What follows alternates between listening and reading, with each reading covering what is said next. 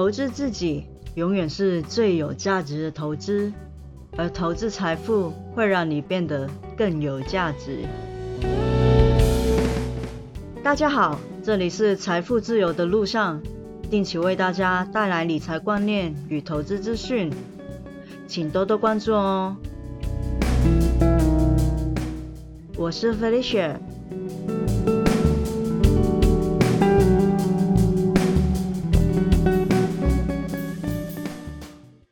今天要为大家介绍一档美国的股票。那不买美国股票的朋友也不用担心，就可以当做是听一家公司成功的故事。它是怎样透过并购和转型，让它变得更强壮？我想设计界的朋友对它绝对不会陌生。因为它是设计界的巨头，究竟它的盈利模式有什么的转变，让它有爆发性的成长呢？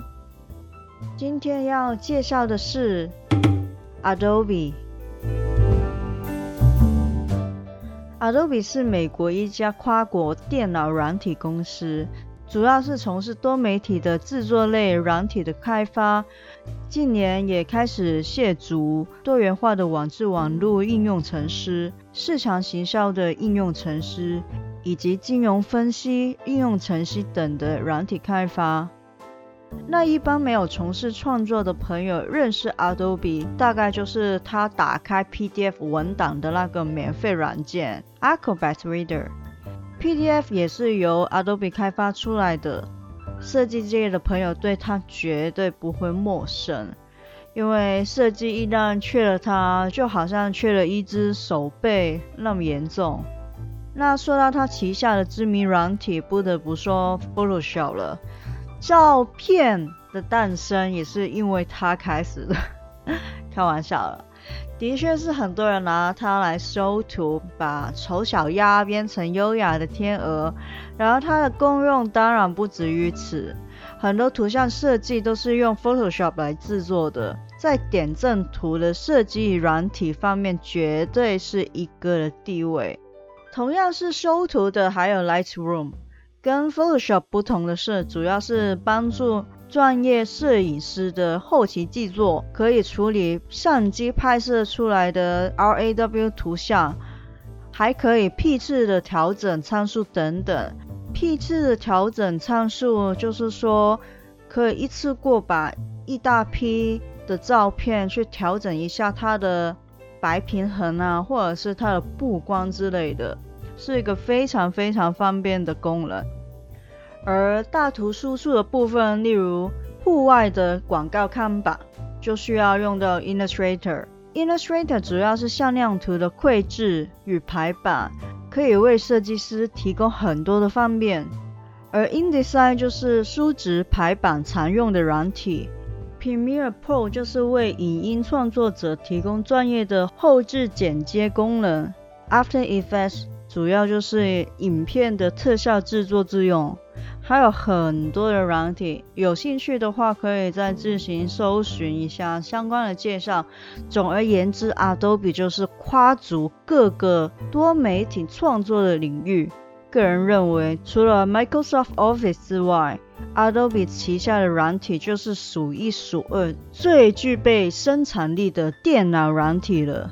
啊，当然，Adobe 现在也有推出各种的手机 APP 版本，但是。仍然是以电脑的软体为大宗。Adobe 有什么优势呢？第一，透过并购达至横向的合并，进占更多的设计版图。有如杀不死的竞争者就并购它，达至大者恒大，强者越强，稳坐龙头的地位。Adobe 最有名的并购莫过于在二零零五年并购了 Macromedia，最有名的软体就是 Flash。对，就是你现在浏览某一个网页要播放动画或者是影片的时候，空的浏览器会弹出一个小视窗，问你是否允许使用的那个 Fresh。Fresh 曾经盛极一时，但随着 HTML5 还有其他的替代方案的发展而慢慢被淘汰。那 Fresh Player 也会在今年。正式的结束生命，而替代 Fresh 的就是 Animate。第二有名的就是 Dreamweaver，就是一个 HTML 的编辑器，支援视觉化与程式码的编辑。以前有制作过网页的朋友一定会对它不陌生。而最近期的收购就是去年二零一九年的时候。一月份宣布收购法国软体公司 Algorithmic，旗下的产品就包括电子游戏开发流程中使用的贴图软体 Substance Painter，还有 Substance Designer。除了并购之外，它还有另外一个优势，就是由原来的买断的模式转为 SaaS 云端模式 Adobe Creative Cloud。通过下载软体来安装、更新，并且在线上提供软体的服务。随着产品越来越受欢迎，Adobe 也开始受盗版的问题困扰。不过，盗版也让更多的使用者可以接触到 Adobe 的产品，让多媒体制作的这块市场越来越大。二零一三年的时候，Adobe 宣布。要把原来的贩售套装软体的模式改为订阅制。原先的消费者是一次性的买断 Adobe 的软体，那每年初更新一次。而订阅制的话，就会改为月缴，而且是全面在云端上进行，更新也可以随时完成。以 Creative Cloud 来代替买断的 Creative Suite。最后可以买断的套装已经是二零一二年发行的 Adobe Creative Suite 六，简称就是 CS 六的版本。Adobe 盈利模式的转变，促成了公司的爆发性成长。简单来说，就是从以前只能赚你一次的钱，一次赚你一大笔的，变成只要你一直使用它，就能一直赚你的钱。甚至连制作光碟、包装、运输等成本都省下来了。其实这可以说是一般使用者与 Adobe 的双赢局面。以往一整套的软体要价不菲，大约也要一千二到两千五百块美金，视乎你买的软体有多小。那除非确实有很强烈的使用需求，或者是必须要的生财工具，否则一般的使用者并不那么愿意花费巨额去购买的。而转为 SaaS 的云端模式的话，就可以降低购买的门槛。只要每个月付几十块的美金就可以使用正版的软体，觉得不喜欢或者是不需要的时候，又可以随时取消订阅。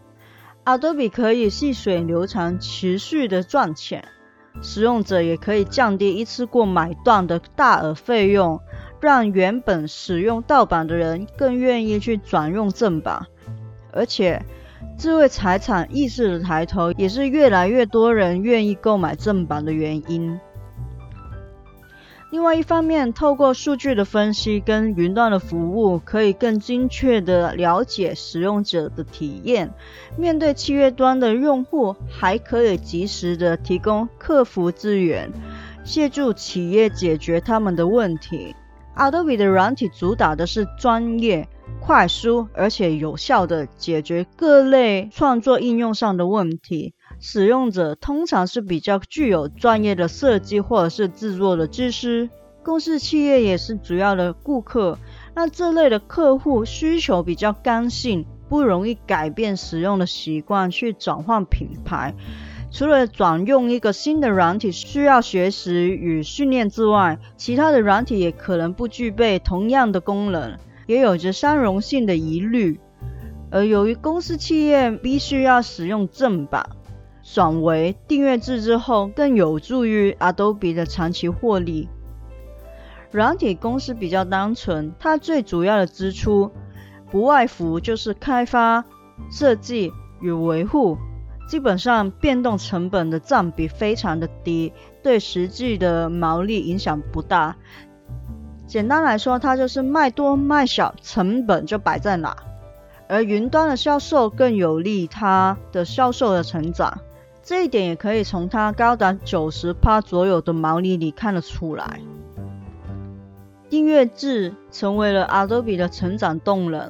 Adobe 的年销售由二零一二年，也就是它开始提供 Adobe Creative Cloud，就稳定的保持在大约十八趴左右的年化增长。而去年二零一九年财报来看，总收入也达到了一百一十一点七亿的美元，而纯利则有二十九点五亿美元，继续带动股价屡创新高，公司的市值也节节的推升。那说到它那么好，Adobe 有没有一些缺点或者是劣势呢？在股价不断创高。会是高档不能再追买了吗？关键是它能否继续保持营收的增长？一般的使用者有必要持续的更新吗？可能有些人还在用 N 年前的盗版 CS Free 版本，也用得很爽。也看过有一些印刷厂，他们能接受的档案版本只能是 CS5 以下的版本，还需要设计师自行的降低版本储存给他。但像是也拥有平面设计师身份的我，新版本真的是会省事省力，还有更加的效果。比如说以前要收掉背景的某样物品。要用那个笔刷还有印章涂涂摸摸弄好一段的时间，但是现在只要圈出范围，用一个叫做内容感知填色的功能，基本上就搞定了。因此，我认为有更新需求的专业用家和企业用家，其实是有诱因去使用订阅制的。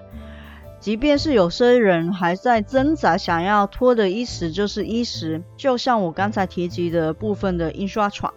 但是碍于软体会持续的更新和提升，一定会有越来越多的客人抱怨厂商可以接受的版本太过过时，会逼迫厂商妥协使用订阅制的。